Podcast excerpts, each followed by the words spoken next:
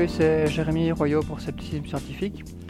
Aujourd'hui, on vous diffuse une conférence qui a été donnée en octobre à Skeptics in the Pub Bruxelles par Frédéric Thomas, qui est doctorant en psychologie sociale et cognitive euh, à Para Et il euh, vient nous parler de la détection du mensonge.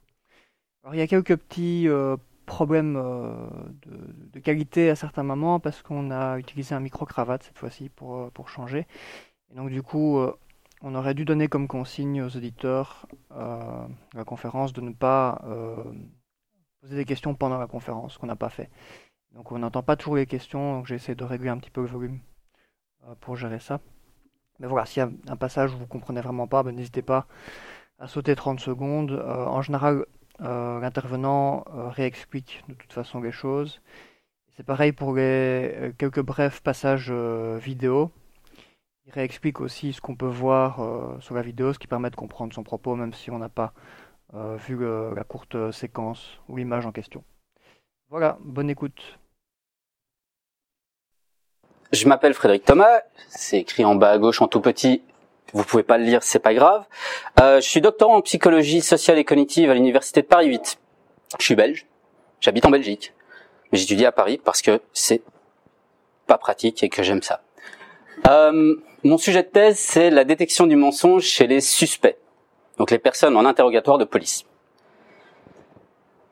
Et donc du coup, bah, j'essaye de vulgariser le plus possible les connaissances qu'on a, nous, scientifiques, sur la détection du mensonge, à vous, nobles profanes, qui venez m'écouter ce soir.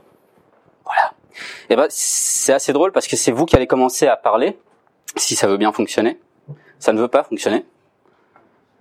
Donc si je vous dis mensonge, j'ai besoin de votre participation. Ça va être participatif ce soir. Hein. C'est voilà, comme ça. Euh, ceux qui ne veulent pas participer euh, vont se mettre dans le fond de la salle. Euh, si je vous dis mensonge, qu'est-ce que ça vous évoque? Qu'est-ce que ça vous, qu'est-ce qui vous vient à l'esprit? Qu'est-ce qui Ok. C'est quelque chose de faux dont on sait que c'est faux. Pardon? C'est dire quelque chose de faux dont on sait que c'est faux. C'est dire quelque chose de faux dont on sait que c'est faux. Le premier point est bon. C'est dire quelque chose qui est faux.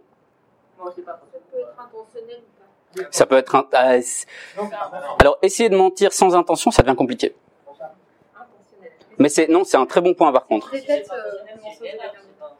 Ça peut être une erreur, on est d'accord. Ça peut aussi nous aider à distinguer le menteur du mythomane, qui est une pathologie, qui lui n'a aucune conscience du fait qu'il est en train de mentir et qui du coup déblatère des gros bobards euh, constamment.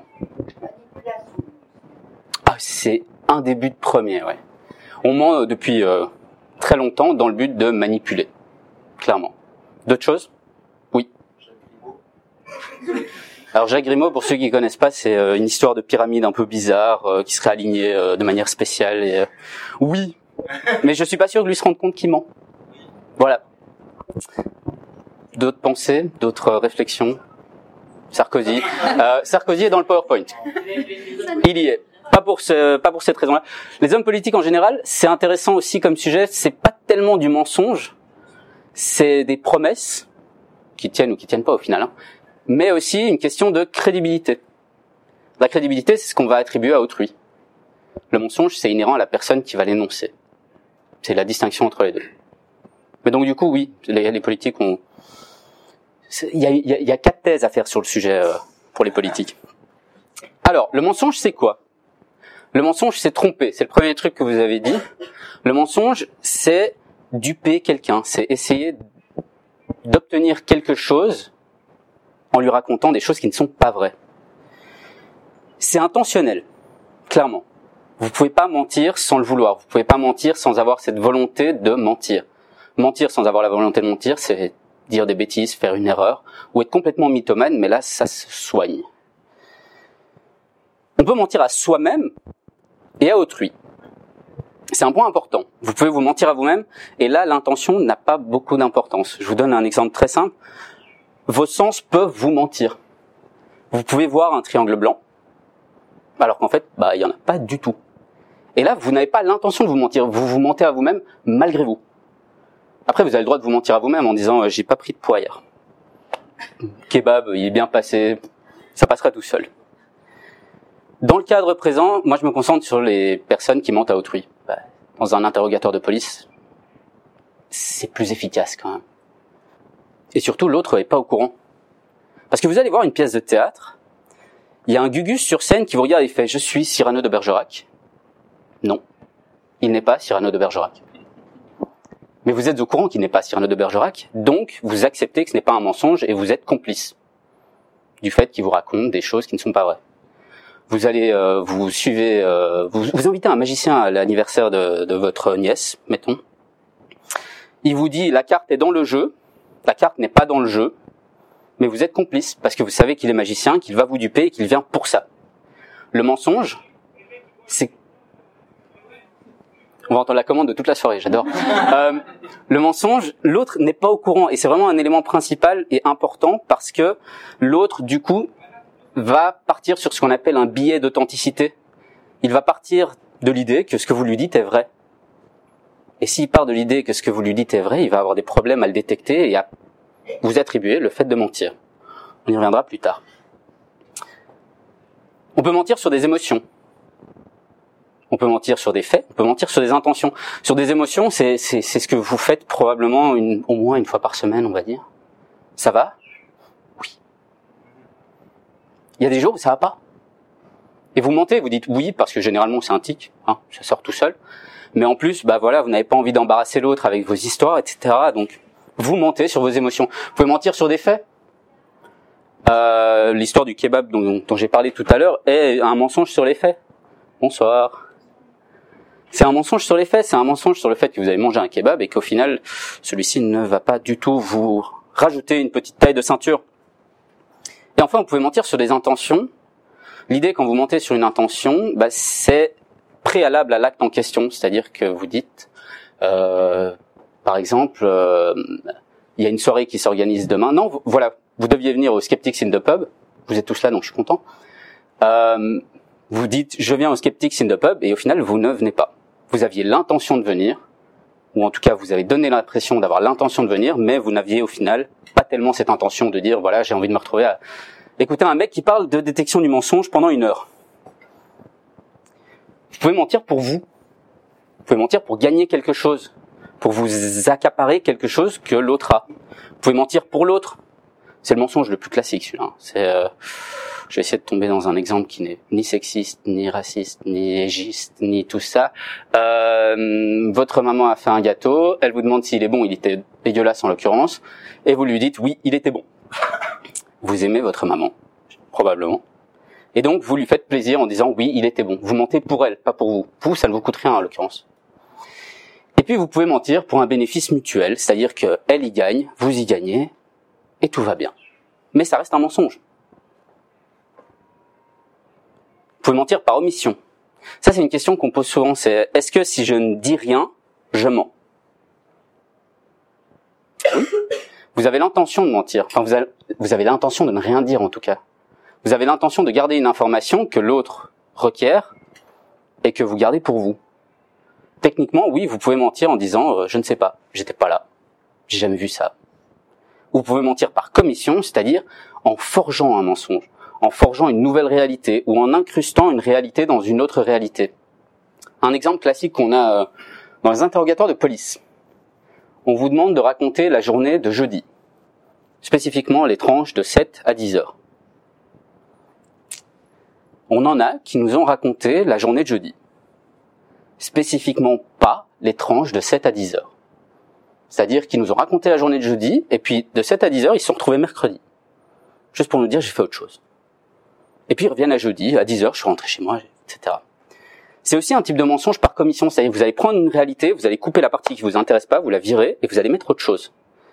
Tout ce qui est mensonge par commission est ce qui nous intéresse le plus parce que vous allez produire des données, vous allez produire des choses et c'est ces choses-là qu'on va tenter d'analyser et qu'on va tenter de euh, décrypter en tout cas et qu'on va déterminer si vous mentez ou pas au final.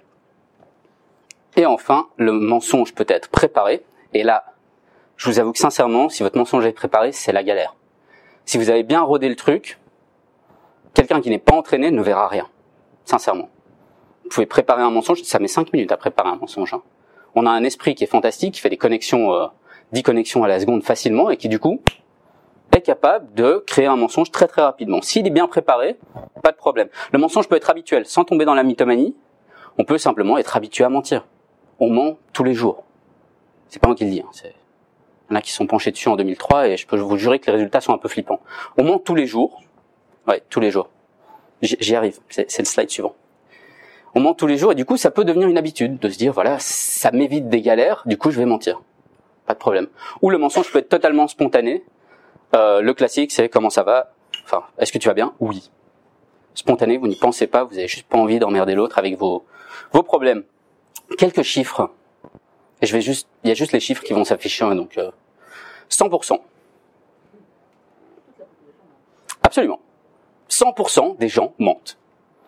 Vous tous, vous êtes des menteurs. Moi aussi, hein. J'essaie de pas l'être là maintenant.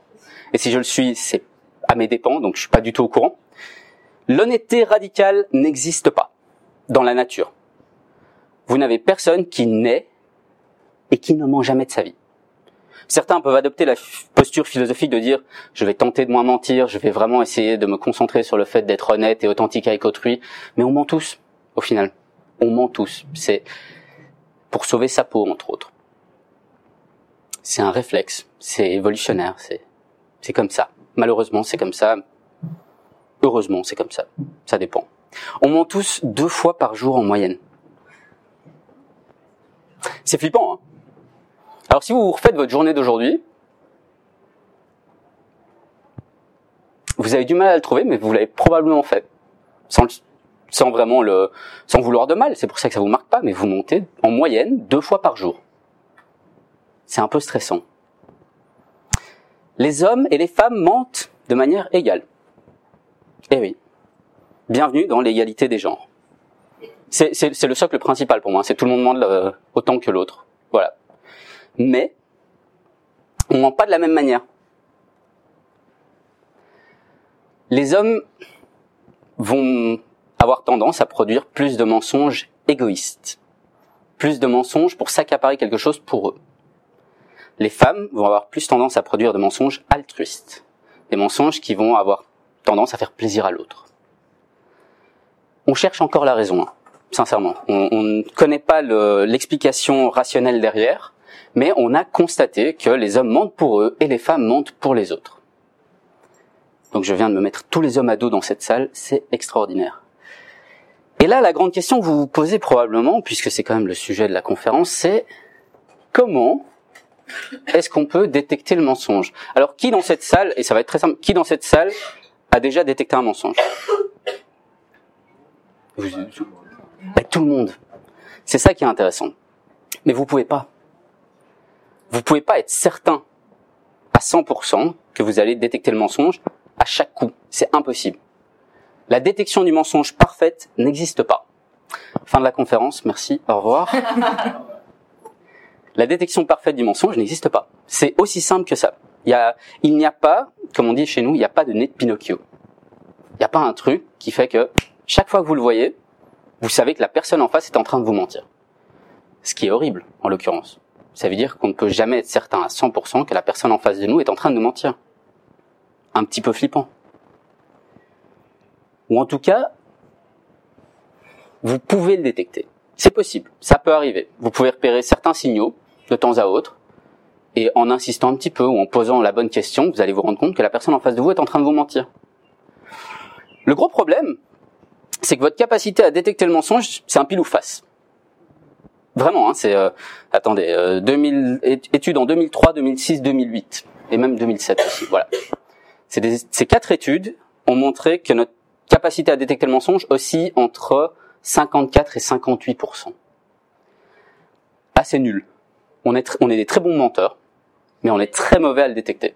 C'est une étude sur genre deux personnes qui se connaissent pas ou Non, non, il y, a, vraiment de tout en plus. C'est ça qui est très drôle. On n'est on pas du tout capable de détecter le mensonge euh, de nos copains copines, de suspects en interrogatoire de police, de témoins dans les affaires judiciaires. On a un beau cas d'ailleurs tout à l'heure qui est quelque chose que j'ai. Ça fait trois ans que j'ai cette vidéo. Chaque fois que je la regarde, je me, je me surprends. Euh, bref, on en est incapable ce qui est problématique. Vous êtes en interrogatoire de police, vous avez un suspect devant vous, vous n'avez aucune méthode certifiée qui vous dit que la personne est authentique ou en train de mentir. Vous êtes au tribunal, vous avez un témoin, son discours peut paraître louche, mais vous n'avez aucune manière à 100% de dire que la personne ment. la détection du mensonge ne peut jamais être utilisée comme une preuve. Jamais. Parce qu'on ne se rapproche pas encore, j'espère un jour, on ne se rapproche pas encore des, euh, des taux de l'ADN par exemple. L'ADN, c'est pas 100%. On est à euh, 97-98%. Mais il y a un taux d'erreur qui est suffisamment faible que pour qu'on accepte la preuve de l'ADN. Dans les meilleurs cas de détection du mensonge, on est aux alentours de 85%. Ça fait quand même 15%, c'est-à-dire une personne sur quoi En moyenne 7, qu'on laisse passer. Ça pose problème et du coup, bah voilà. 54%, j'ai mis celle de, de, de 2003 qui est... ils ont, ils ont étudié euh, 137 études. Ouais, c'est pas de la méta-analyse euh, de rigolo.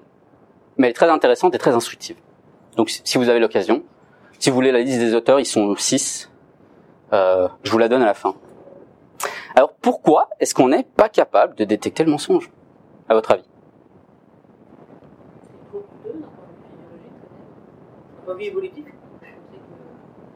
Enfin, détecter le mensonge, c'est- extrêmement coûteux d'un point de vue euh, physiologique, euh, de tous. Ouais. C'est pas enfin le bénéfice. Ah non On voit bien dans les espèces euh, parasites, on voit bien, hein, il y a des espèces sociales, par exemple les femelles, euh, certaines espèces d'oiseaux, euh, Mhm. justement les femelles elles, font, voilà, elles vont se reproduire avec d'autres mâles, Mhm. euh, pas avec le mâle qui est social, Mhm. et euh, le mâle n'est pas les. En fait, il y, a un- il y a un gros problème, c'est que si on doit détecter à 100%, on doit être conscient à 100%, dans 100% des cas, que la personne en face de nous est en train de mentir potentiellement. C'est... Oui, bah on pète un plomb à un moment. hein. Alors les flics essayent, mais ils pètent un câble à la fin. Pas possible. Il y avait autre chose au fond. Oui, pardon. Socialement, Socialement, oui, bah oui, fatalement. Bah, si on, si on suspecte tout le monde de mentir, bah finalement on finit tout seul, hein, et plus personne ne nous ment. Même nous-mêmes, à mon avis. D'accord. Pourquoi est-ce qu'on n'est pas capable de détecter le mensonge? C'est le, le problème, l'absence de signe. En gros, on n'a aucun signe, pas de nez de Pinocchio, sommairement. Mais il y a un autre truc que vous dites qui est intéressant, c'est qu'une personne qui se convainc de son propre mensonge, c'est un nom. Ça s'appelle un faux souvenir. C'est-à-dire qu'elle va être persuadée au final que ça s'est vraiment passé. Et on appelle ça au final un souvenir par inflation, c'est-à-dire qu'on part d'une situation qui est fausse et on va tellement la gonfler qu'au final on va se dire mais en fait ça s'est passé, c'est pas possible. Et on va y croire, etc. Il y a tout un scandale dans les années euh, 70 aux États-Unis qui est extraordinaire sur les faux souvenirs. Faux souvenirs thérapeutiques essentiellement. On pourra en parler après. Ah oui, socialement, le mensonge, ben, sans mensonge, on, on, se, on se frappe tous mutuellement à la fin de la conférence. Hein. Pas moi. d'espèces, euh, il faut faire confiance, c'est plus intéressant pour grandir, Oui. pour se développer que Oui. de penser que les autres. Absolument. Absolument. C'est le biais de, de, de sincérité, c'est dire euh, l'autre en face de moi est honnête jusqu'à preuve du contraire. Le problème, c'est qu'on n'a pas la preuve du contraire. Donc, on vit dans des relations sociales honnêtes. Votre plus grosse barrière au niveau de la détection du mensonge, c'est vos croyances.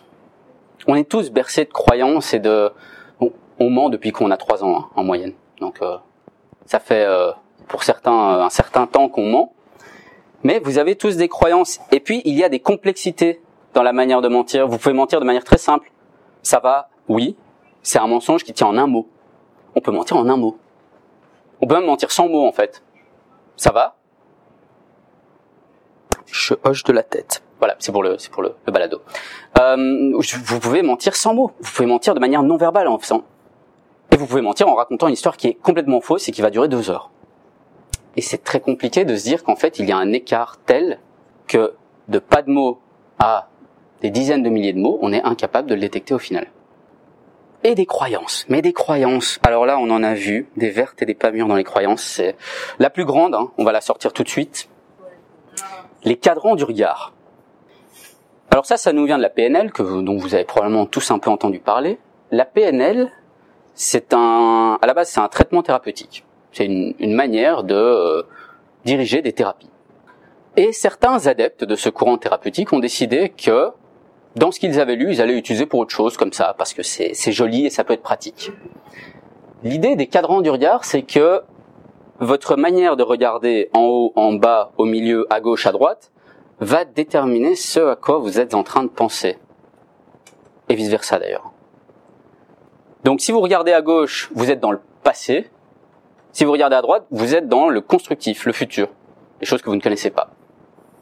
Si vous regardez en haut, vous êtes dans le visuel. Si vous regardez au milieu, vous êtes dans l'auditif. Si vous regardez vers le bas, vous êtes dans le kinesthésique. J'ai raison. Il y a la plus, grande croyance qui circule, c'est le fait que quand on ment, on regarde en haut à droite, dans le visuel constructif. Non. Non, non, non, non, parce que je ferai pas de thèse sur le sujet si c'était vrai.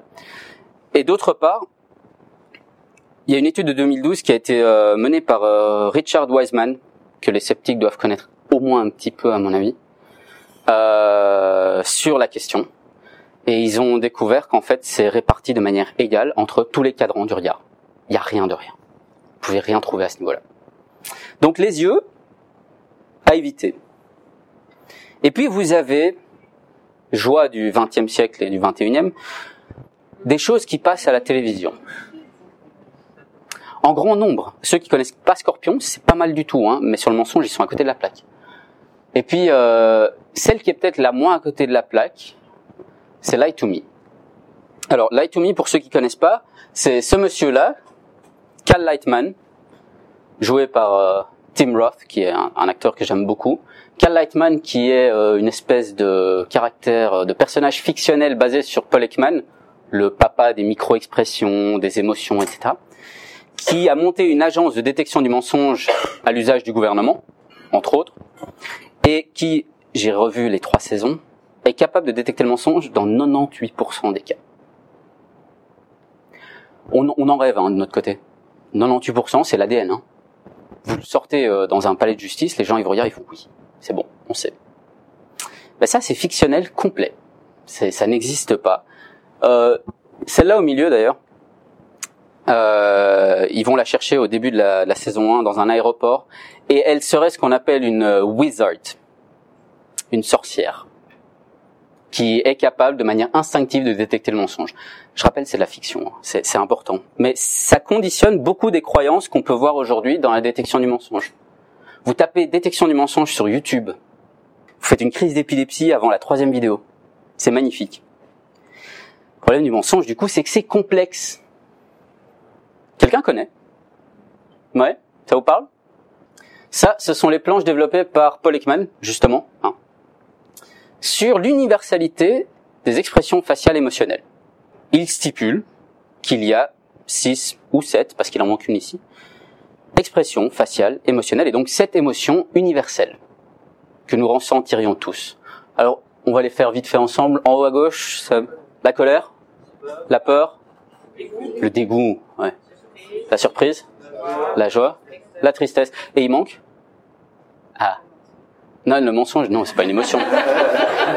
le mensonge, c'est beaucoup d'émotions. Mais non, ce n'en est pas une, malheureusement. Non, il manque le, mépris. Il manque le mépris. Euh, le mépris, c'est une, c'est la plus simple à reconnaître pour moi, en tout cas. Euh, c'est la seule qui n'a lieu que sur un côté de votre visage. Ouais, c'est celle qui a lieu comme ça. Ça, c'est du mépris pur et dur. Surtout quand ça sourit en même temps. Voilà.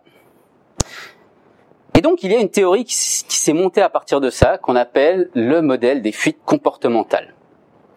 L'idée de la fuite comportementale, c'est que le menteur, lorsqu'il va mentir, va inhiber tout ce qu'il peut ressentir pendant qu'il est en train de mentir. Le problème, c'est que selon cette théorie, enfin cette hypothèse, je préfère hypothèse, une émotion réprimée s'exprime quand même. Et elle s'exprime généralement sous la forme de micro-expressions. Ça, ça doit vous parler un petit peu. C'est, c'est le terme qui est à la mode. Enfin, c'est voilà, détecter les micro-expressions. Vous pouvez donc détecter des micro-expressions d'au moins cette émotion. Vous pouvez également détecter des signaux sur le corps, via les attitudes, via la proxémie, c'est-à-dire l'idée de se pencher plus près de la personne, de se reculer de la personne. Pour votre information, juste comme ça, hein, une micro-expression, ça dure 300 millisecondes en moyenne. Vous clignez des yeux, c'est foutu. Et je vais vous tester là maintenant, en fait. Parce que j'ai des exemples. Elle peut être congruente ou non, et là, c'est bien entendu par rapport à la question du mensonge. Si on se rend compte que la personne raconte quelque chose de très joyeux et qu'elle a une micro-expression de tristesse ou de colère, on peut se poser des questions. Les émotions du mensonge, on en a quatre la honte et la culpabilité que j'ai mis ensemble, hein, elles comptent pour deux, mais en gros elles se ressemblent. le stress. Le stress, c'est ce sur quoi se base le polygraphe. Vous savez, la machine qu'on vous met euh, avec des trucs sur la tête et des capteurs sur la peau, qui va mesurer votre rythme cardiaque, votre euh, rythme de respiration, la conductance de votre peau, c'est-à-dire le caractère euh, de sudation, de, de transmission de l'électricité, etc. Bref, ça va mesurer énormément de facteurs, mais ça marche pas pour détecter le mensonge. Ça détecte le stress, ça détecte la peur, ça détecte des sentiments que vous avez en vous et qui font que votre rythme cardiaque s'accélère, que vous allez vous mettre à transpirer parce que je sais pas, le mec en face de vous qui est en train de vous interroger, bah, il vous fait un peu peur. Donc est-ce que le polygraphe est un bon outil? Non. Sauf si vous testez autre chose que le mensonge. Vous allez tester la mémoire, par exemple. Un criminel, quelqu'un qui a réellement commis le crime, aura été là pendant la scène. Il aura vu des choses. Il aura probablement utilisé des choses pour commettre son délit. Si vous confrontez une personne innocente avec les objets du crime, elle ne devrait pas réagir plus que ça. Elle ne devrait pas avoir de réaction spécifique. Vous lui montrez, euh, je sais pas, admettons que le crime a été fait avec un couteau, vous lui montrez une corde de pendu, vous lui montrez un revolver, vous lui montrez le couteau de la scène de crime, et vous lui montrez, euh, je sais pas, une balle de golf. Parce que pourquoi pas. C'est légitime, je suis d'accord. Mais ce sera pas la même réaction que le coupable face à l'arme du crime. S'il voit qu'on a récupéré le couteau alors qu'il l'a caché ou qu'il l'a planqué dans une poubelle, en général, il s'affole un peu. Non, non, non, non, attention, ça on fait pas. On fait pas, on enlève tout, on les nettoie bien, c'est propre, c'est euh, non. Non, non, c'est les trucs de sang. euh, on peut mettre la tête du mort aussi. Enfin, c'est tant qu'on y est. Non, non, mais c'est, mais c'est, ils y ont pensé. Hein. Je, le dis, mais ils y ont pensé. C'est pas des blagues. Hein. C'est, c'est, on vous met la tronche du mec et si vous réagissez, euh, bah c'est que c'est vous. On, se rapproche du concept d'Ordali euh, dans les vieux temps. Mais donc voilà, si vous testez la mémoire, il y a des grandes chances qu'il y ait une réaction appropriée à un stimulus que vous connaissez déjà. Si vous testez le mensonge, vous arriverez à rien. Et alors, la dernière émotion, c'est un peu paradoxal. Vous pouvez être heureux de mentir. Mais c'est pas, c'est pas des blagues. On appelle ça le plaisir de duper. Alors oui, il y a certains traits de personnalité qui aident à ce niveau-là. Mais euh, beaucoup de gens adorent mentir. Ils adorent ça. Et ils adorent se rendre compte que l'autre en face est en train de tout gober. Et encore plus quand c'est une personne qui a un lien hiérarchique supérieur avec eux. Ah là, c'est la jouissance pure et dure. J'ai l'impression d'en parler comme si c'était mon cas, mais non. J'espère. Vous pouvez, oui, en effet, pardon, excusez-moi. Vous pouvez également constater d'autres émotions pendant un mensonge.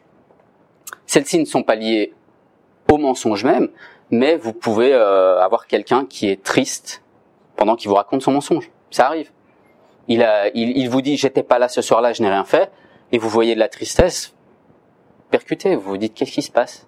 Donc l'idée principale des fuites comportementales, comportementales pardon, c'est l'idée de congruence, c'est-à-dire que vos actes, votre expression faciale, vos attitudes doivent être en accord avec ce que vous dites. S'il y a désaccord, on peut se poser des questions. D'où les problèmes du polygraphe dont j'ai parlé. Petit exemple, pratique. Un beau débat sur RTL à midi, euh, comme le doctorant peut les regarder de temps à autre.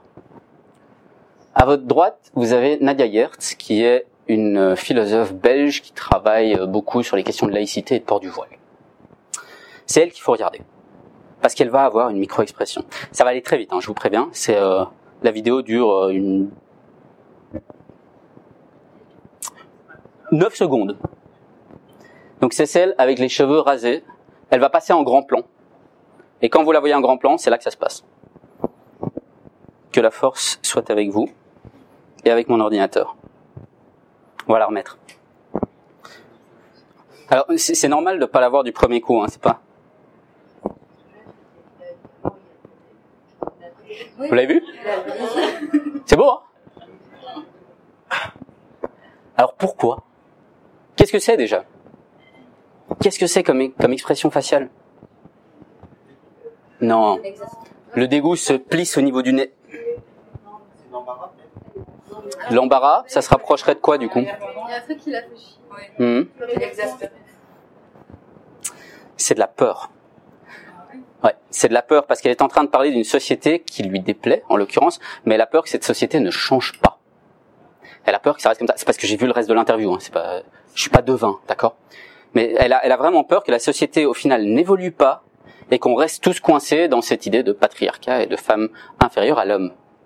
Et du coup, en effet, pour ceux qui ne l'auraient pas vu, on a cette partie-ci du coup, Platisma, qui va venir se tendre. Et regardez des films d'horreur. C'est à ça que vous différenciez les bons des mauvais acteurs. Celui qui fait, c'est pas bon. Faut que ça, ça vienne se tendre là. Faut faut qu'il ait vraiment peur et qu'il ait vraiment envie de s'enfuir à la fin. Et du coup, les lèvres qui descendent et qui s'étirent et qui font la grimace. Autre exemple. Alors là, par contre, c'est congruent, on est d'accord. Ça colle plutôt avec ce qu'elle a envie de dire. Pas de problème. L'exemple suivant euh, est tiré du procès Holm en France. Procès un peu euh, médiatisé en l'occurrence. Euh, Francis Holm, pour ceux qui savent pas, c'est quelqu'un qui euh, a commis certains actes euh, problématiques, notamment quelques meurtres. Euh, il en a fait, si j'ai bon souvenir, 14, notamment sur des enfants. Et là, on va voir l'interview d'une clerc d'avocat. Une clerc d'avocat, c'est quelqu'un qui s'occupe de la paperasse chez les avocats et qui s'occupe de, tout ce qui est administratif, tout ce qui est gestion, tout ce qui est comptabilité, etc. Et cette clerc d'avocat euh, s'est vue confier par Holm un témoignage. Il lui a tout dit, apparemment. Il lui a tout révélé. Et c'est la vidéo dont je vous parlais au début. Moi, je, je vois ça, j'ai les, les, poils qui s'hérissent, ça, ça ne va pas. La vidéo dure 21 secondes. C'est parti. Attends. Ouais, je veux bien. Si j'arrive, il veut pas. J'écoute de la bonne musique à part ça. Mais. Hop là. Non, c'est bon. Par contre, ça va crier, hein, je vous préviens. Et elle parle. Euh, elle parle relativement fort, donc courage. D'accord. On va pas la montrer tout de suite. Il y en a qui ont vu? Non, vas-y, vas-y. au niveau de ce que vu, etc. Euh, et puis euh, après, il est rentré dans les détails sur euh, son altercation avec des enfants qu'il a eu visiblement, qui l'empêchait de travailler et qui irritait, qui l'excédait au plus haut point. Donc ensuite, il est rentré dans les détails en s'énervant énormément et, et j'avoue que j'ai eu très très peur de son attitude. Ah moi ça me... À chaque fois, ouais. Tout le monde l'a vu? Je la remets?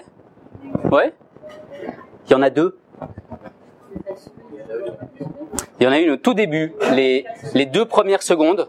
Faites bien attention, vous allez voir quelque chose qui, a priori, pas sur son visage, ça n'a pas beaucoup d'importance, même si elle est en train de parler des conditions de détention euh, de Francis Holm, ce qui en soi n'est pas très rigolo. Et puis à la fin, par contre, là, euh, ça, ça saute un peu aux yeux. Bien regarder les zones de la bouche. Non. Je sais pas pourquoi, il a pas envie ce soir. C'est. On y va au niveau de Là. etc.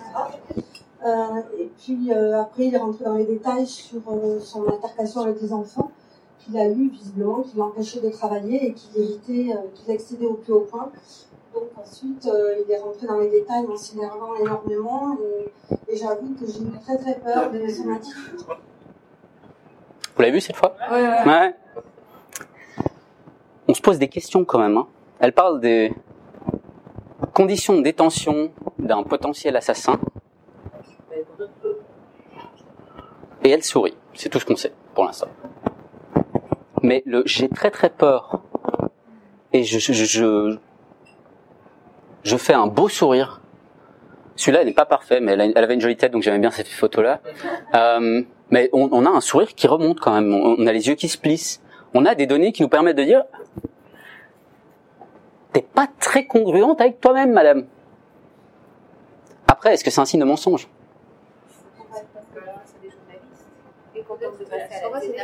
Ça peut être nerveux, ça peut être du stress, ça peut être les journalistes où elle se dit euh, ça y est, j'ai enfin l'occasion de parler, moi qui ne suis que clerc d'avocat et qui suis dans l'ombre des avocats qui sont toujours interviewés. Oui. Vous voulez la bonne réponse? On sait pas. Mais on sait pas. Et c'est vrai. Et on pourra jamais savoir. Mais c'est quand même des éléments qui sont troublants à- de prime abord. Vous, vous voyez quelqu'un qui dit j'ai peur et qui sourit. Vous posez des questions quand même. Peut-être que c'est un journaliste qui lui sourit. Et par mimétisme, elle lui répond en souriant. Ce journaliste mérite d'être viré à part ça, parce qu'il parle quand même d'un procès qui est un peu euh, tendu, qui implique des assassinats d'enfants, et il sourit à une potentielle témoin à charge qui pourrait euh, disculper. Choses qui se passent avant ou après la scène. C'est peut-être la troisième fois retourne dans la caméra parce qu'on l'a pas, on n'a pas eu de prise de sang au préalable, qu'il y a une. Vu, vu le nombre, vu le nombre de journalistes, c'est pris en un coup. Et mais je me suis posé la question. Juste avant, par exemple, je me suis posé la question en fait, et je me suis dit, ça se trouve, elle a la même tronche sur toutes les interviews qu'elle fait aux journalistes concernant le, procès- le procès. Ah non Non, non, il y, y en a où elle tire la tronche et même où elle est en colère. Donc, voilà, du coup, on a le droit de se poser des questions. Ça veut pas dire pour autant qu'on est dans une situation de mensonge. Qu'est-ce qui vous manquait dans les vidéos que je vous ai montrées? Ce qu'on appelle une baseline. Une baseline, c'est un seuil de référence. C'est-à-dire que vous allez déterminer le comportement d'une personne au caractère normal. Vous, je vous vois en baseline là maintenant. Du coup, on va s'amuser à la fin. Mais plus sérieusement, non, je- il faut lui, il faut établir un seuil de référence sur lequel vous allez pouvoir repérer ce qu'on appelle les hotspots. Tous les termes sont en anglais parce que la littérature est en anglais, mais des espèces de drapeaux rouges où vous vous dites tiens c'est bizarre, ça il l'a pas fait, ça il l'a jamais fait avant, ça saute dans son visage, c'est, il a du mépris, il a du dégoût, il a de la colère. On l'a jamais vu en colère avant, pas normal. C'est ce qui vous permet, accessoirement, d'éviter l'erreur d'Othello. Alors, qui a lu Othello ici? Eh bien, vous devriez, parce que Othello, un, c'est génial, c'est beau, c'est bien écrit. En anglais, ça vaut la peine en plus. Mais deux, l'erreur d'Othello. Othello est persuadé sommairement que sa femme, Desdemone, couche avec son lieutenant, Cassio.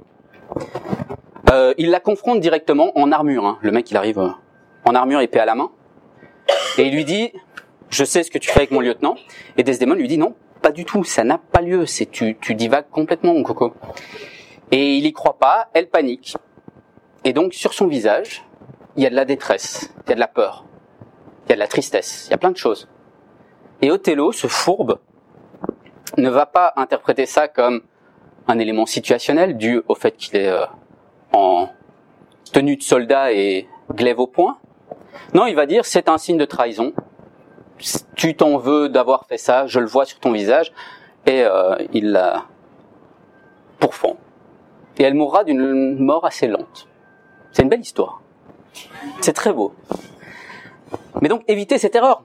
Évitez de vous dire euh, je vois ça donc il ment alors que vous connaissez à peine la personne, alors que vous l'avez euh, rencontré deux fois et que vous n'avez pas eu l'occasion de vous faire un seuil de référence. C'est ce qui, j'espère, oui. Je l'avais dit qu'il était dedans. Qu'est-ce que vous voyez là? De la colère. Du mépris. Ah, mais du mépris. Mais bien unilatéral. Que d'un seul côté. Et des... dans les deux, hein. Eh ben, c'est rien de tout ça à première vue. C'est un tic chez Sarkozy il a tout le temps ça. Constamment, hein, il peut vous parler de la pluie et du beau temps et vous faire un petit... J'ai vu le débat six fois avec Hollande. Parce que j'ai fait un mémoire dessus. Ça part dans tous les sens. Oui. ça veut dire que c'est des émotions qui ressentent souvent. On sait pas. On sait juste que dans ce qu'on peut observer, c'est dans son seuil de référence. C'est dans quelque, c'est quelque chose qui est récurrent et qui, quel que soit le contexte, quel que soit le sujet de conversation, va revenir. Alors peut-être qu'il ne supporte pas les journalistes et qu'à chaque fois qu'on l'interviewe, bah ça, ça part. Je pense pas. On demandera à Carla un jour. Voilà. Mais c'est chez lui en tout cas, ça revient régulièrement. Vous avez aussi besoin du verbal. Si vous n'entendez pas ce que la personne dit, vous voyez juste des choses qui se passent sur sa tête. Vous voyez juste des émotions qui passent. Et vous pouvez pas dire si cette personne est congruente ou pas avec ce qu'elle vous raconte. Et là, je vais attaquer un deuxième mythe qui est mais coriace. Ah ouais, bah oui, bah, oui, je, je suis d'accord. Ah mais même réaction pour moi, hein, chaque fois qu'on me le dit. euh, Pour ceux qui connaissent pas, c'est ce qu'on appelle la loi de Merabian. Comme quoi, 55% de votre communication serait non verbale. Ah mais je suis content d'être ici, hein, vous avez pas idée. 38% seraient liés à votre voix, juste la voix, hein. pas les mots, juste le ah, ah, ah voilà. Et 7% ce seraient vos mots. Alors j'ai essayé de préparer cette conférence en muet. Je suis pas sûr que vous compreniez grand chose. Vraiment. Et c'est un mythe qui est tenace parce que c'est joli, ça vend des formations non verbales, c'est c'est des chiffres. Alors il y a une source, hein, et la source donne ces chiffres, mais elle donne pas ces chiffres dans le contexte de la communication globale. Les gens devaient parler de choses qu'ils aiment et qu'ils n'aiment pas, et on s'est rendu compte que beaucoup de choses se passaient par les gestes qu'ils faisaient, par les expressions qu'ils faisaient, et que le reste, bah, c'était de la voix à 38% et 7% de mots. Moi aussi, hein, quand je parle de choses que j'aime et que j'aime pas, bah, les mots ils viennent pas facilement. Par contre, le reste, voilà. Un mythe encore à essayer de d'oublier et sinon, en tout cas, essayer de de, de communiquer dessus. 55, 38, 7, ça n'existe pas, c'est terminé. Au revoir, merci. Il faut penser à autre chose. Il y en a qui disent 90% de non-verbal. Hein. Mais ceux-là, euh, ils prennent du cachet derrière. Hein. Ils essayent vraiment de vendre la formation qui ne vaut rien. Mais est-ce que c'est impossible de détecter le mensonge En l'occurrence? Non. Non. Vous y arrivez. J'y arrive aussi. On n'est juste pas bon. On est juste mauvais. Et vous pouvez essayer de détecter ce mensonge. Je vous ai déjà dit que le nez n'existe pas. Vous pouvez essayer de détecter ce mensonge par le non-verbal. Rien qu'en observant les gestes. Il y a des écoles spéciales pour ça qui vendent n'importe quoi. Et puis il y a des recherches scientifiques derrière. Et on remarque dans les études que les menteurs font moins de gestes. Ils bougent moins. En général. Pourquoi? Parce qu'ils sont concentrés sur ce qu'ils sont en train de raconter. Et que notre cerveau étant une magnifique machine un peu lente, suit pas. Du coup, bah, le reste du corps suit pas non plus. Et on a tendance, c'est dans une moyenne, hein, c'est général. Ça veut pas dire que le gars arrête de faire des gestes, il est en train de mentir. On a tendance à faire moins de gestes. Vous avez aussi une chance de détecter le mensonge via les émotions du mensonge dont j'ai parlé un peu plus tôt. Logique. On se rend juste compte que dans les études, plus on recoupe les études qui travaillent sur un élément non verbal, genre les expressions faciales, les gestuels des mains, moins l'élément est puissant. Est, vous pouvez avoir une étude qui dit euh, le redressement du sourcil gauche est signe de mensonge. Mais il n'y en a qu'une. Si vous en faites deux, trois, quatre, vous allez voir que la puissance du signe va décroître petit à petit jusqu'à arriver à quelque chose qui est insignifiant. Le non-verbal, je vous donne mon avis, hein, mon avis basé sur deux années de doctorat, argument d'autorité, hein, mais c'est, on, le prend quand même. Euh, le non-verbal, faut oublier. Pour le détecter le mensonge, il n'y a pas de, il a pas de clé là-dedans. Je dis ça aussi parce que je suis linguiste, donc. Je vais prêcher pour euh, ma paroisse. La parole, elle est là-bas. Le linguiste qui se plante sur un mot, c'est quand même pas mal. Je prêchais pour ma paroisse. On a développé dans les, les domaines du verbal en détection du mensonge des grilles d'analyse. Alors vos mots en disent plus que ce que vous voulez en dire. Ça sonne très psychanalytique tout ça. Mais ouais, je sais, mais non, non, non, on est quand même un peu sérieux dans l'histoire. c'est euh, non. En fait, on s'est rendu compte qu'il y a certains mots qu'on va utiliser dans un cadre qu'on va pas utiliser dans l'autre. Quelqu'un qui va raconter ce qu'on appelle un récit autobiographique, c'est-à-dire un événement qui lui est arrivé. La personne authentique, quel genre de mots est-ce qu'elle peut utiliser C'est l'heure du réveil. D'accord. Euh, quel genre de mots est-ce qu'une personne peut utiliser dans un récit autobiographique Je. C'est bête, hein C'est bête à dire. Je, mon, ma, mes, M euh, etc on s'est rendu compte que dans les récits autobiographiques authentiques, il y en avait plus que dans les récits autobiographiques mensongers. Parce que la personne qui ment n'est pas capable de se projeter dans un souvenir qu'elle a réellement vécu. C'est bête. Ah, c'est oui, non, c'est euh, elle décrit la situation, elle essaie de décrire l'action, elle essaie de se concentrer sur le, cheminement logique. Moi, oui, bien sûr. Oh, je dis pas qu'elle est radique. Hein. Oui, oui, non, bien sûr. Mais elle va avoir tendance à se concentrer plus sur l'action, sur euh, sur son récit, sur la structure du récit, pour que ça soit un peu cohérent. Mais le jeu, il passe un peu à la trappe. Tous les pronoms, tous les déterminants qui ont trait à la première personne, le nous, c'est la même même chose. Hein. Si vous parlez à plusieurs personnes, si vous parlez d'une personne et qu'elle était avec une autre, elle l'utilisera beaucoup moins. Ce qu'on appelle le statement validity analysis. avec un bel accent. L'idée de l'analyse de la validité de la déclaration. Et là-dedans, c'est basé sur ce qu'on appelle l'hypothèse d'Undotch. Oui, que tout le monde connaît dans la salle, j'en suis sûr. Non, ben voilà. Undotch, c'était un, un psychologue allemand qui a eu une idée lumineuse en 68, un génie. Il s'est dit, tiens, je vais faire l'hypothèse, basée sur rien par contre, hein, ça c'est, il est parti dans un délire un jour, il s'est dit, je vais faire l'hypothèse que les récits qui viennent de mémoire ont plus de détails que les récits qui viennent d'un mensonge, de quelque chose qui n'a jamais existé. Fallait la faire, hein, fallait l'oser. Eh ben le coco, il a eu raison. Une personne qui a réellement vécu un événement est capable de vous le décrire dans des détails qu'un menteur est incapable de sortir. C'est logique. Je vous demande de me décrire le bar à côté où vous n'êtes jamais allé. Vous êtes incapable de me dire où sont les chaises, quelle est la couleur des murs, quel type de chandelier est-ce qu'il peut avoir. C'est un beau chandelier quand même à côté, je vous, le dis. Euh, combien de serveurs ils peuvent avoir Est-ce qu'il y a plus ce type de clientèle là ou ce type de clientèle là, etc. La personne qui aura vraiment vécu un événement sera capable de donner des détails, beaucoup de détails. Le menteur aura beaucoup plus de mal. Ce qu'on appelle du coup la CBCA, l'analyse des critères basés sur le contenu, c'est-à-dire ce que la personne va nous raconter. Dedans, il y a des critères cognitifs, donc liés aux détails, liés à l'espace, liés au temps, liés aux dimensions, liés aux interactions entre les gens. Il y a des critères motivationnels. Alors ceux-là, je les adore. Parce qu'on, c'est totalement contre-intuitif. Pour vous, est-ce qu'une personne, oui, bah, je viens, de, vous dire que c'est totalement contre-intuitif, donc ça va pas le faire.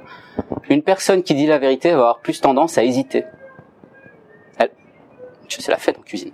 Euh, va avoir plus tendance à hésiter, va avoir plus tendance à se corriger, va avoir plus tendance à remettre en question sa propre parole parce qu'elle veut, parce qu'elle a la motivation que ce soit exact. Le menteur va essayer de développer son arc narratif et de d'y rester en fait.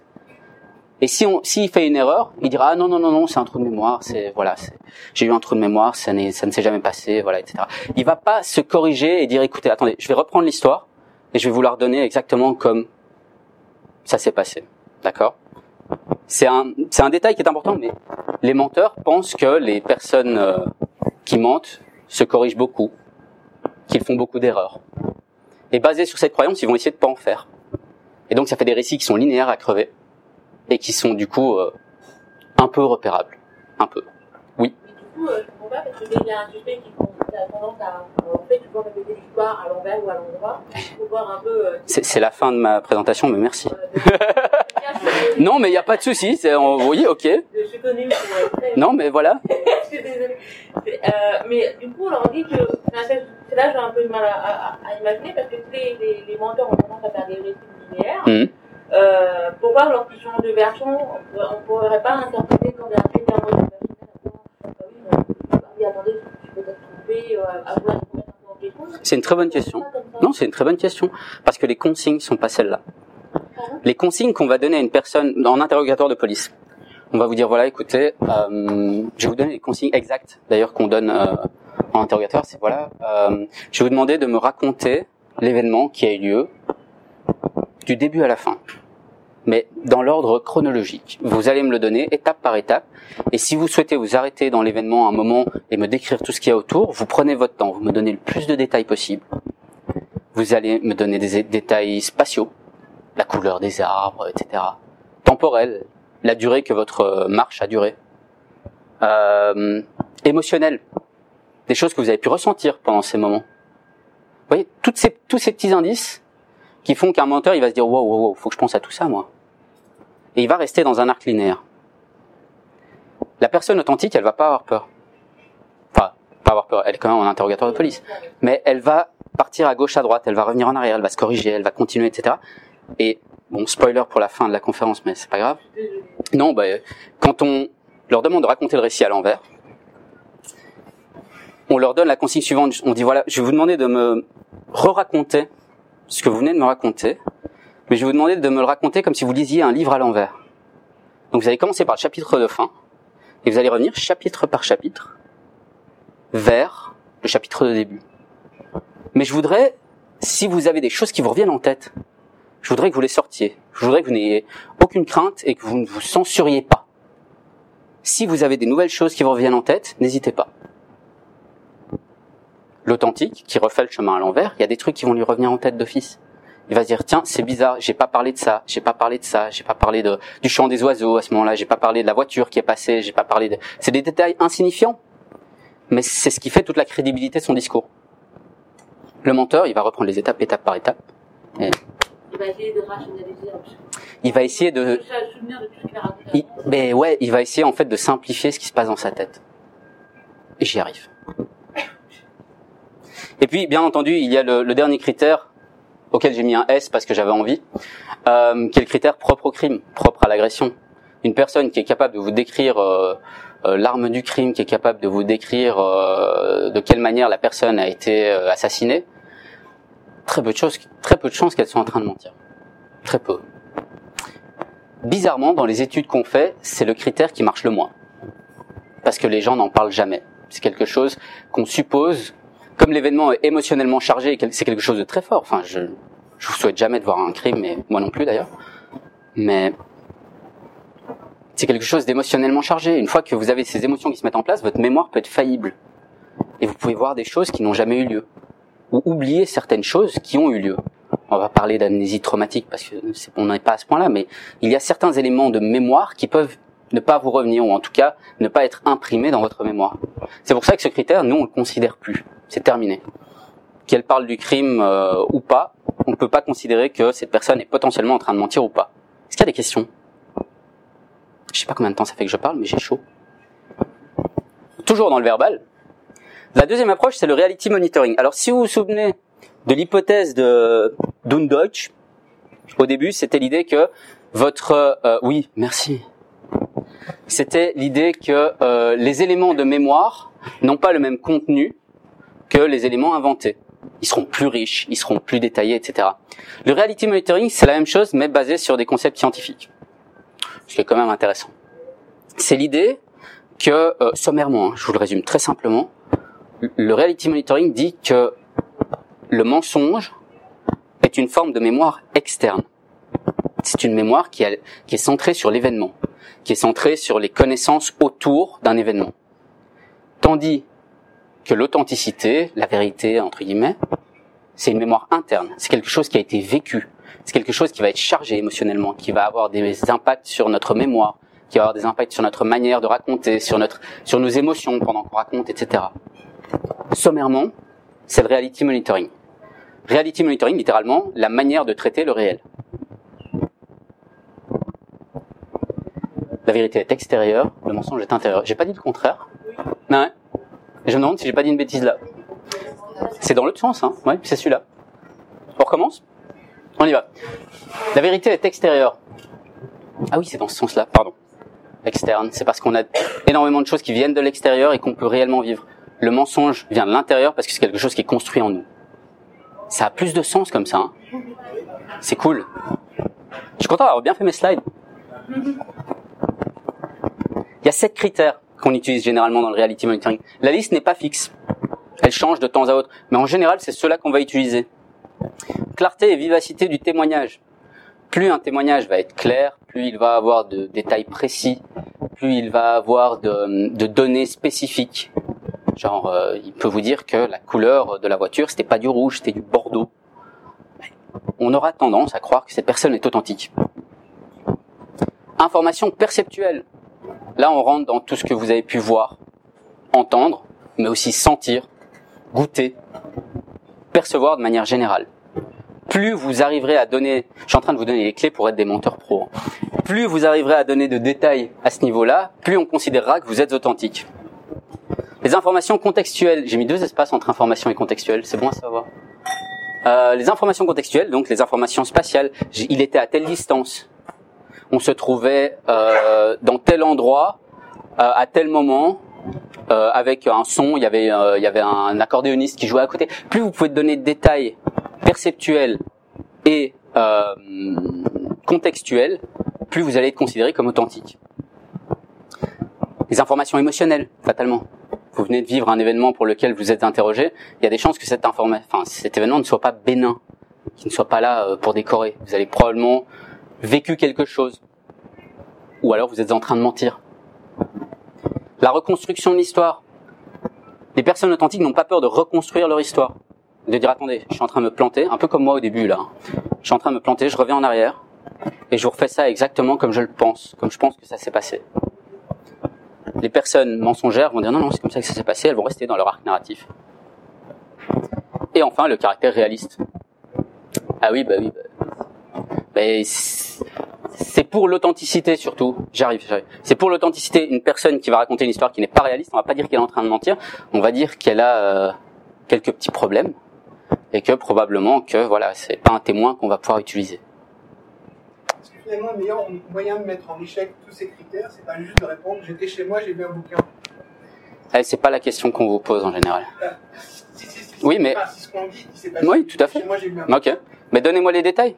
Quel bouquin est-ce que vous avez lu D'accord, pas mal. Et qu'est-ce que, quel passage est-ce que vous avez lu Les frères Karamazov. D'accord, il se passe quoi Ils s'entretuent. Mais plus précisément. Non mais, je veux dire. il y a quelqu'un qui est en train de le lire dans la salle, donc le spoiler est ultime. Génial. Très très bien. On n'aurait pas pu prendre le petit prince par exemple, euh, non. je sais qu'il est là. Non mais aucun rapport ici.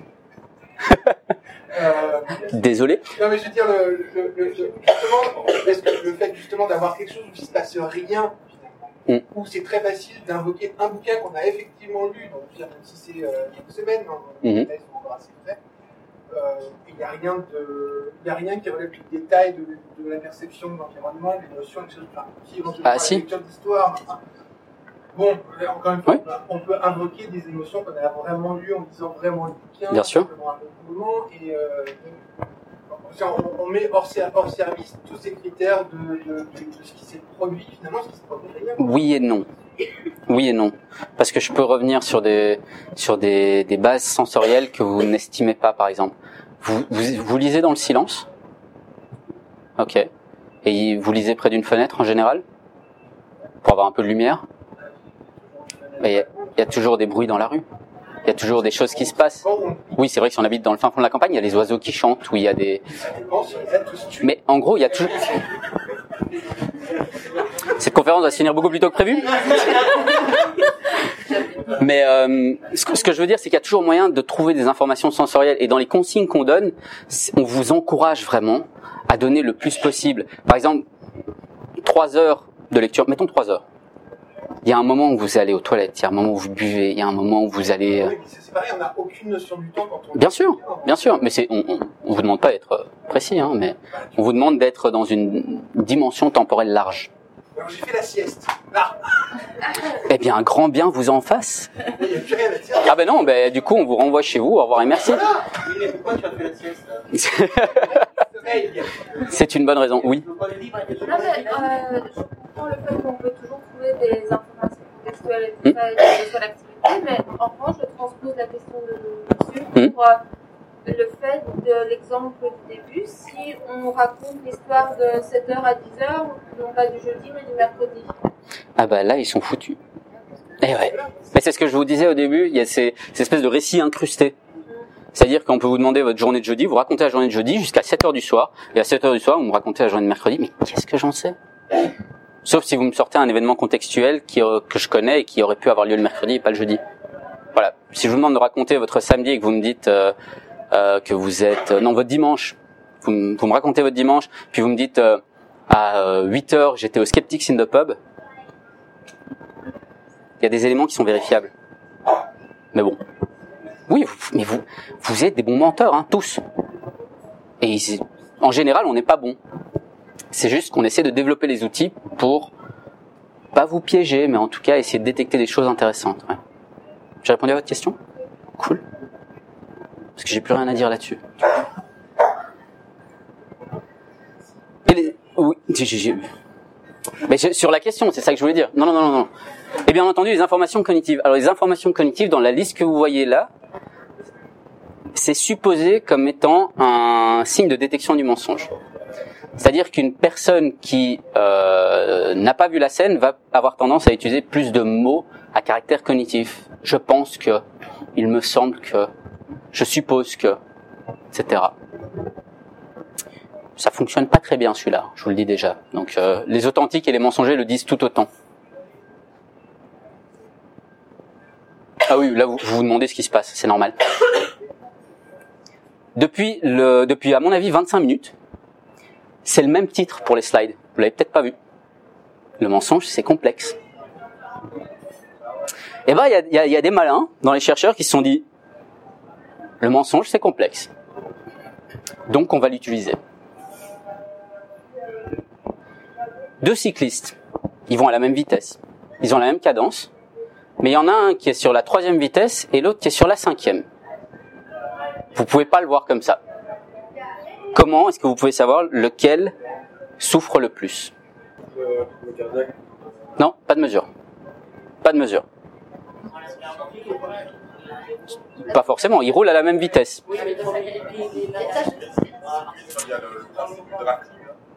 Ok, je, vais apprendre des choses ce soir, c'est cool.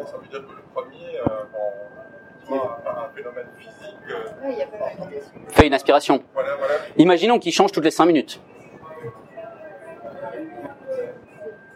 On est dans un truc hypothétique, hein, on est d'accord. C'est pour essayer d'illustrer un exemple. Oui. Bon, à, cet âge-ci, à mon avis, il va quand même euh, morfler. Hein. Non, la, la, manière la plus simple de savoir qui souffre, vous leur demandez de monter d'une vitesse. Celui qui va passer en sixième, je peux vous jurer qu'il va souffrir. S'il est à la même vitesse que l'autre en troisième derrière, celui en troisième va continuer à pédaler relativement bien. Passer en sixième vitesse, je vous jure que c'est, ça, ça, commence à faire mal au guibole. Qu'est-ce que j'essaie de vous expliquer à travers cet exemple qui a pris du drafting dans l'aile? Du coup, c'est que celui qui a déjà du mal, si vous lui mettez des bâtons dans les roues, pas littéralement, mais il va avoir encore plus du mal. C'est ce qu'on appelle la charge cognitive. Une personne qui est en situation de charge cognitive, euh, je vous demande de, euh, alors la, la, situation la plus bête, vous partez de 100 et vous descendez jusqu'à 0 en comptant 7 par 7.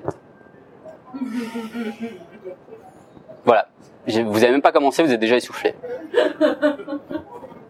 Bienvenue dans la charge cognitive. C'est un effort mental. C'est quelque chose qu'on va conditionner chez quelqu'un. le titre a changé maintenant. C'est un effort mental. Ça va venir perturber potentiellement la construction et la mémoire du mensonge. On considère qu'une personne qui est en train de mentir fait un effort cognitif. Parce qu'elle vous raconte pas simplement les réalités. Elle est en train de construire quelque chose. On a développé pour ça un modèle qui s'appelle le modèle ATCAT. Activation, décision, construction, action. T, c'est pour théorie. Activation, on vous pose une question. Ça va activer votre réponse future. Décision, vous allez décider si vous allez mentir ou pas. Et c'est là que les deux chemins vont partir euh, de manière divergente. Si vous décidez de ne pas mentir, vous allez simplement aller à l'action, vous allez raconter le récit tel qu'il est. Vous allez faire un petit effort cognitif, vous allez passer par la mémoire, mais c'est normal. C'est un effort qu'on fait tous les jours. Passer par le mensonge, vous allez devoir construire. Vous allez devoir construire un arc narratif, vous allez devoir construire une structure, vous allez devoir construire une réalité, même partielle. On considère du coup que le mensonge est plus complexe, cognitivement parlant, que la vérité. Et puis, une fois que vous avez menti, on continue à vous poser des questions. Votre mensonge, doit rester dans ce qu'on appelle la mémoire de travail. Alors, s'il y en a qui ont fait psycho, ça doit leur parler un peu. C'est la mémoire dont les profanes, les moldus ne connaissent rien. La mémoire à court terme, on connaît tous. Hein. C'est j'ai un souvenir de l'heure passée. La mémoire à long terme, c'est j'ai un souvenir de la semaine passée, de l'année passée, d'il y a 15 ans, 20 ans. La mémoire de travail, c'est la mémoire euh, actuelle. Je suis en train de vous parler. Je fais appel à ma mémoire de travail. C'est-à-dire que je suis en train de réveiller certaines choses dans ma mémoire à court ou à long terme en l'occurrence, et de les activer et de les garder activées afin de continuer à vous parler, de parler du même sujet, de parler constamment de la même chose et d'essayer que ça soit clair. Donc j'implique également d'autres structures cognitives. C'est ça la mémoire de travail. Là, je vous raconte des choses vraies. Enfin, j'essaye. Je vous raconte des choses qui sont avérées, qui sont scientifiquement démontrables en tout cas. Le menteur, en plus de faire travailler sa mémoire de travail pour raconter ce qu'il a à vous raconter, il va devoir activer toute la construction derrière. Il va devoir garder en mémoire tout ce qu'il vient de vous raconter. C'est un effort cognitif qui est hallucinant. J'ai envie de faire un exemple. Oui. Est-ce que il y a des études qui ont étudié ça en, en résonance magnétique L'IRM? Oui. Ouais. Ouais, tout à fait. Tout à fait. Oui. Mais il n'y a pas de grande différence. Comme en fait, j'arrive. L'IRM, le problème c'est que comme le mensonge est tellement complexe et implique des éléments de mémoire, des éléments émotionnels, des éléments cognitifs différents, les zones cérébrales activées sont pas les mêmes à chaque fois. Et donc on peut pas dire il y a une zone sur laquelle on met une épingle et c'est celle-là. Voilà. Ah ben oui, ben on va parler des techniques hein, du coup. Fatalement. Je vous, conseille au moins de les tester une fois. À crever de rire. C'est vraiment très drôle. Le premier c'est le plus classique. Hein. C'est le récit à rebours. Si vous avez des enfants, des cousins, des nièces, etc. T'as fait quoi aujourd'hui? Vous raconte la journée. Et puis vous leur faites raconter à l'envers. Ça vaut son pesant d'or. Parce qu'ils s'en mêlent les pinceaux, fatalement. C'est hyper dur. Qu'est-ce que vous avez fait aujourd'hui? Si ça vous dérange pas, hein, oh, bah, vous pouvez choisir. D'accord. Mm -hmm. Mm Ouais. Et à l'envers On est venu ici, et puis après on a on s'est promené, et puis... C'est déjà plus dur, hein. Ouais. Et vous m'avez donné trois éléments. Ouais. Si je vous demande de me raconter du matin jusqu'à maintenant, dans les détails, vous allez me donner, à mon avis, une quarantaine d'éléments. Et reprenez cette quarantaine d'éléments dans le bon sens. Ça va. Dans le mauvais sens, c'est plus compliqué. Alors le menteur, et bah du coup, il va s'en tenir à son arc narratif, comme on disait. Il va essayer de s'en tenir à cette espèce de timeline qu'il se construit et de revenir simplement dessus. Et de pas rajouter de détails, et de pas rajouter de petites choses qu'il a pu oublier, etc.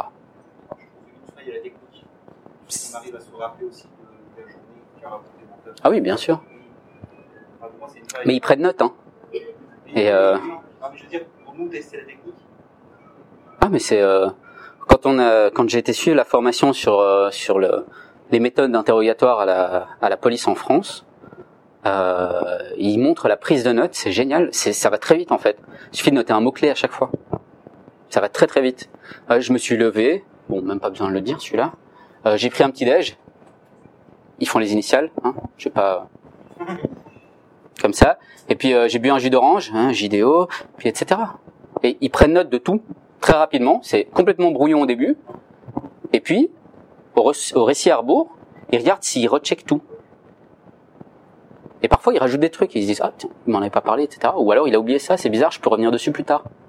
Mais en tout cas, bon, ça va pas nous. Euh... Alors il y en a qui pètent un plomb hein, et qui disent ouais c'est bon, je suis en train de mentir, j'en peux plus.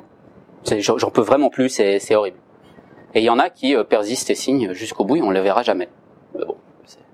Le but c'est de voir ce qui revient, ce qui ne revient pas, ce qui a été ajouté et de questionner sur les deux parties qui ont été ajoutées ou omises. Parce que c'est les parties qui ne reviennent pas et qu'on va essayer de euh, d'investiguer plus en profondeur, d'avoir plus de données sur la question. La focalisation visuelle, celle-là, c'est on la sous-estime beaucoup, mais elle est extrêmement intéressante. Vous demandez à quelqu'un de vous raconter sa journée en vous regardant dans les yeux. Et il n'a pas le droit de scier du regard. Ouais, quelle horreur. Mais oui, oui, oui, c'est. Le gros problème, c'est que le, on a une tendance naturelle à dévier du regard quand on raconte des histoires, quand on, raconte des, des récits normaux. Hein. On a une tendance à regarder ailleurs parce que justement, regarder dans les yeux non-stop, ça met mal à l'aise, ça me, voilà, exactement. Paf, ça s'est fait. Et moi, j'ai du mal là. Je sais plus ce que j'allais dire après. Mais c'est extrêmement difficile de se dire, il faut que je garde ce contact et que quand je suis en train de faire mon récit, je je pars pas. Ah oui, mais c'est pendant le récit. Hein. Je vois pas en quoi c'est une torture. C'est une contrainte. Bon après, la contrainte n'est pas une torture. Sinon, on n'aurait pas euh, pas de prison. Faire parler Pardon. Ah oui, mais c'est horrible. Je dis pas que c'est systématique, hein, mais c'est vraiment horrible de se dire, on va se regarder, je vais raconter ma journée, ça va durer peut-être 3 minutes 30, mais c'est 3 minutes 30 où je ne regarde que les yeux de la personne en face. Le menteur, il, il plus rapidement, moins longtemps il, En fait, il va, il sait que c'est la consigne. Il sait que c'est ce que le policier, par exemple, lui demande. Donc il sait qu'il va essayer de s'appliquer là-dessus. Et en même temps, derrière, en même temps qu'il se dit, il faut que je le lâche pas des yeux, il faut que je construise mon histoire. Compliqué. Déjà, me raconter votre journée normalement, c'est complexe. Raconter l'histoire, comme c'est cognitivement plus important, puisqu'il y a une, une, phase de construction, de développement. Donc celui qui ne ment pas, il aura un peu plus de fatigue. Quand même bien, il souffre. Il souffre, euh, oui, il souffre sévère quand même. Il souffre euh, sévère, mais il y arrivera plus souvent. Il y arrivera plus facilement en tout cas. On verra moins de signes de, de, de, de fatigue ou de, de, colère ou euh, de mépris. Toutes des émotions négatives qui pourraient passer. Le menteur aurait tendance à s'énerver aussi là-dessus. Ça arrive. Ah oui, mais c'est flippant. Faites-les parler aussi. C'est bête, hein C'est bête à dire, mais vous les laissez parler. La première consigne qu'on apprend aux policiers quand on les forme, c'est taisez-vous. Fermez vos bouches. Plus vous allez poser de questions, plus vous lui donnez des éléments sur lesquels il peut s'accrocher, sur lesquels il peut rebondir, sur lesquels il peut construire son histoire. Se demande pourquoi. Et euh, généralement, dans le type de questionnement qu'on va proposer, c'est question ouverte. Qu'est-ce que vous avez fait ce matin? Qu'est-ce que vous avez fait de la journée? Comment était votre journée? Vous n'allez pas lui dire, euh, vous avez bu un jus d'orange, euh, c'était telle marque ou telle marque? Parce qu'il peut prendre l'info, il fait, je sais pas, moi je choisis rapidement. L'idée, c'est de lui laisser le champ des possibles ouvert et de fermer sa bouche. Et de le laisser juste déblatérer ce qu'il a à dire. Ah oui.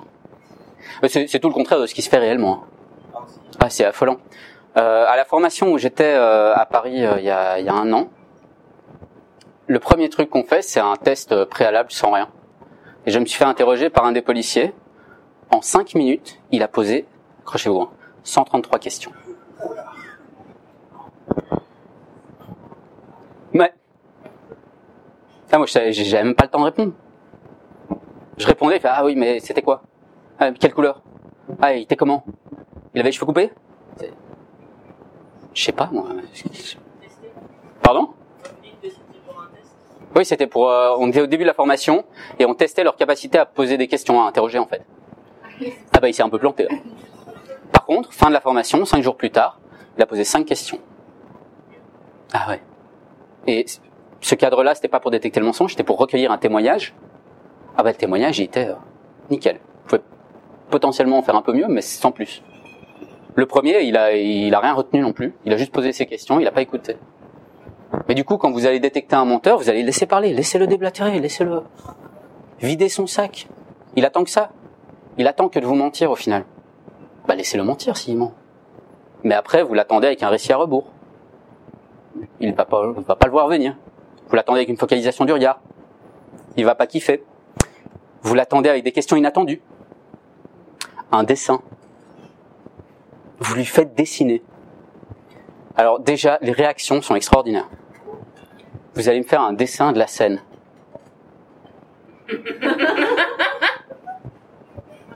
Oui.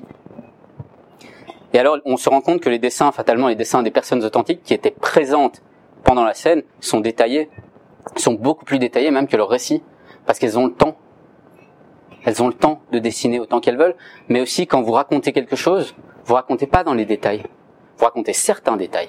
Bien sûr, les détails principaux dans l'histoire, dans votre euh, récit autobiographique, mais vous n'allez pas euh, décrire, euh, je sais pas, la forme de sa barbe, la couleur de la mèche de ses cheveux, enfin, etc. Si vous les dessinez, ça vous laisse plus de temps pour laisser votre créativité visuelle s'exprimer, en tout cas vous exprimer plus clairement pour le visuel. Les menteurs, ils n'ont pas le visuel. Ils n'étaient pas là. Du coup, ils vont faire un truc schématique, vite fait, bien fait, ils vont faire, voilà. Oui. Ah non, mais on on on, on, on, demande pas de faire un, un Rembrandt euh, pour la scène de crime. Hein. On demande juste de faire, euh, voilà. Mais en fait, en dessinant, il y en a qui dessinent des, des stickman, des, hommes bâtons. Mais ils mettent des flèches et ils disent euh, cheveux bruns, euh, courts, elle avait une robe de telle couleur. Ils prennent le marqueur, ils mettent un point en disant c'est de telle couleur là, etc. Faut pas être, faut pas avoir du talent pour pour faire un bon témoignage. Heureusement d'ailleurs. Et donc voilà, les questions inattendues, bien sympathiques dans le genre. Du coup, on essaie de former aux méthodes d'interrogatoire. Je vais passer rapidement là-dessus parce que, à moins qu'il y ait un policier dans la salle, ça ne vous intéresse pas plus que ça. Allez, c'est parti. On en a pour une demi-heure. Les autres t'apprécient beaucoup. La méthode PIS. Facile à retenir. Première partie, quand vous préparez, vous préparez votre entretien, vous allez préparer, bah, vous allez étudier l'affaire, fatalement. Ça, tombe sous le sens quand même. Mais pas que ça. Vous allez préparer la salle d'interrogatoire aussi. Il faut savoir qu'il y a des, euh, il y a des endroits à Paris où ils font les interrogatoires dans les bureaux, qui sont en open space. Ils sont quatre dans le bureau, en train d'interroger chacun. Ah oui, mais je, je vous le dis, c'est tel quel. Donc si vous avez l'opportunité d'interroger dans une vraie salle, faites-le. Dégagez tous les distracteurs. Tous les trucs visuels où ils disent, euh, où ils pourraient jouer avec, où ils pourraient euh, regarder autre chose, je sais pas, un poster sur le mur. Euh, voilà. Préparez la salle, pardon. Oui. À un détail près, j'y arrive. Non. Oh, le miroir central, c'est génial, par contre. Mais vous, vous êtes dans la salle, donc c'est pas grave. Oui, mais... Par contre, vous ne mettez pas en face de lui ou d'elle. Vous mettez à 10h10. Vous mettez en posture côté de cette personne. Ça permet d'ouvrir un lien, ça permet de ne pas être en confrontation avec l'autre, ça permet de dire, voilà, je suis à côté de vous, je suis pas votre pote, hein, pour autant, mais on peut papoter librement. J'ai eu l'occasion d'aller à un commissariat il y a quelques mois euh, pour aller euh, pour une broutille euh, à Bruxelles. J'ai eu deux personnes, une en face de moi et une qui était mais en angle droit à côté de moi. Ah bah la deuxième était beaucoup plus sympa pour moi, elle était beaucoup plus agréable parce qu'elle ne me confrontait pas. Elle n'était pas en face de moi. Vous savez, j'adore ça aussi. Il y a la proxémie, ça vous parle? Vite fait. La relation interpersonnelle physique entre les gens. Le métro à Bruxelles le matin. Hein? Voilà. Voilà, on évite d'être face à face. Si je me mets là, pas cool, hein. c'est un peu perturbant.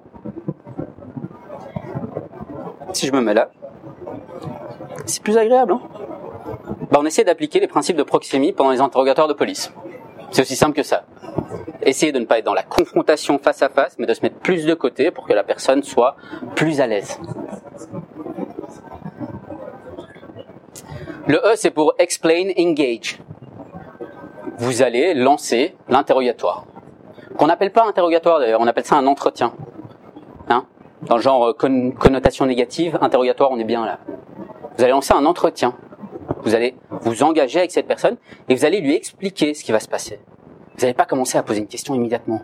Vous allez lui dire, écoutez, voilà, vous êtes là pour telle affaire, je m'appelle un tel, je suis officier chargé de cette affaire, je suis là pour vous entendre. Pas pour vous interroger, je suis là pour vous entendre, c'est important. Je suis là pour écouter ce que vous avez à me dire. Je vais vous poser une question. Ce sera une question large. Je voudrais que vous exprimiez de la manière la plus libre possible, la plus ouverte possible, que vous ne mettiez aucun détail et que vous ne vous censuriez pas. Ça change de vous avez fait quoi hier soir? C'est horrible. Mais c'est important. Expliquez ce que vous faites. C'est vital.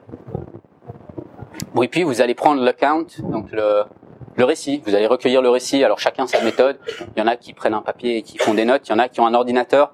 On le recommande pas l'ordinateur parce que vous n'êtes pas concentré sur la personne. Avec le papier, vous pouvez prendre note rapidement. Vous pouvez, euh, vous n'êtes même pas obligé de regarder. Vous tapez à l'ordinateur, vous êtes obligé de regarder au moins votre écran pour voir si ce que vous tapez a du sens. Et vous, vous perdez le contact avec la personne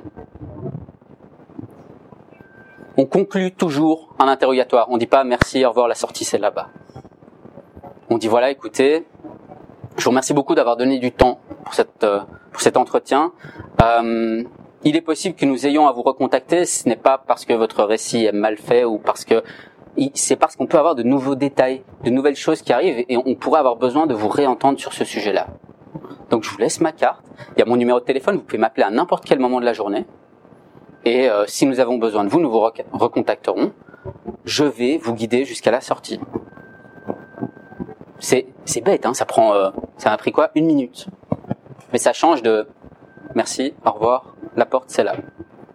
Et eux, c'est l'évaluation. C'est la partie que les policiers ne font jamais. Ou en tout cas très peu. Il y en a très peu qui ont un regard critique sur ce qu'ils font.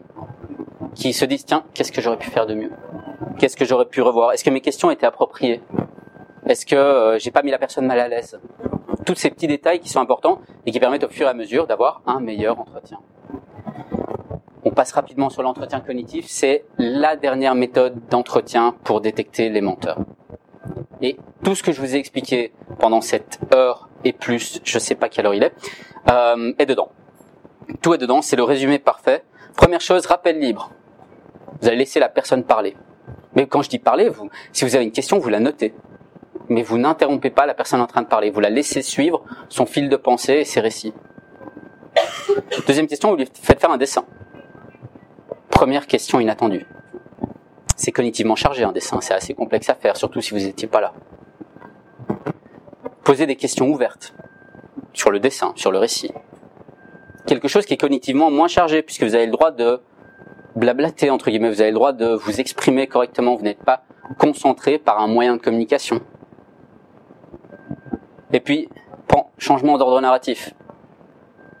Là, euh, on rigole plus. Hein. Dans le genre cognitivement chargé, le mec il passe du dessin, galère, pose des questions ouvertes, il dit ça va aller. Changement d'ordre narratif, là, il a, il est pas heureux heureux. Et puis on le confronte. Et là, on lui dit, euh, vous m'avez parlé de ça, je voudrais que vous m'en disiez plus. Sur les petits détails, des trucs euh, qui paraissent un peu déplacés, qui n'ont pas leur place là, ou qui n'ont pas de, de rapport avec l'enquête. En disant, tiens, c'est bizarre, vous m'avez parlé de ça, et pourquoi? On se rend compte pendant la confrontation qu'une personne authentique, si elle se rend compte qu'elle a fait une erreur, va dire, je me suis mal exprimé. J'ai pas bien communiqué ce que je voulais dire, je vais reprendre je vais recommencer. Le menteur, il va vous dire, je sais plus. Ça me, ça me revient pas. Ça me, je, je vois plus de quoi vous parlez. Ça me, pardon.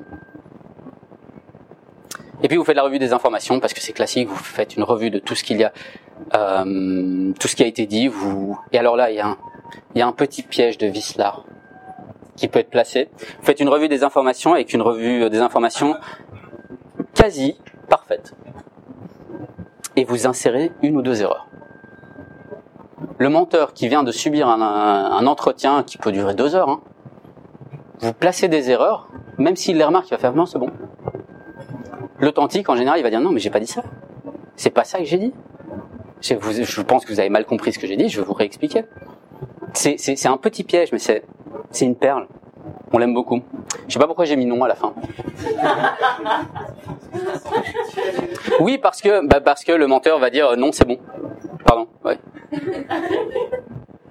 On conclut rapidement. Le nez de Pinocchio n'existe pas. C'est l'information que vous devez garder aujourd'hui. Ça n'existe pas. On peut vous vendre ce que vous voulez. Oui, euh, la méthode parfaite pour détecter le mensonge, c'est. Ouais, non. Si ça existait, on le saurait et euh, je ferais un autre doctorat. Méfiez-vous de vos croyances et de vos biais. On est tous sujets à des croyances et à des biais. On passe tous par là à un moment. Si vous en avez sur le mensonge, s'il y a des choses que j'ai dites ce soir et que vous vous dites, tiens, c'est drôle, j'aurais pas cru ça, méfiez-vous. N'hésitez pas à, en parler. Hein. Je, suis joignable, facilement trouvable sur les réseaux sociaux et autres. Un détecteur de mensonges à 100%, c'est un menteur. La personne qui vous dira moi, 100% des cas. Vous me l'envoyez déjà parce que j'ai envie de le tester, de 1. Et de 2, euh, laissez-le parler, hein, il se plantera bien un moment. Pour détecter le mensonge, la meilleure méthode, posez des questions ouvertes et taisez-vous. Enfin, pas maintenant. Parce que maintenant, c'est les questions. Oui, vous avez le droit. Oui. Vous avez le droit d'applaudir. Oui.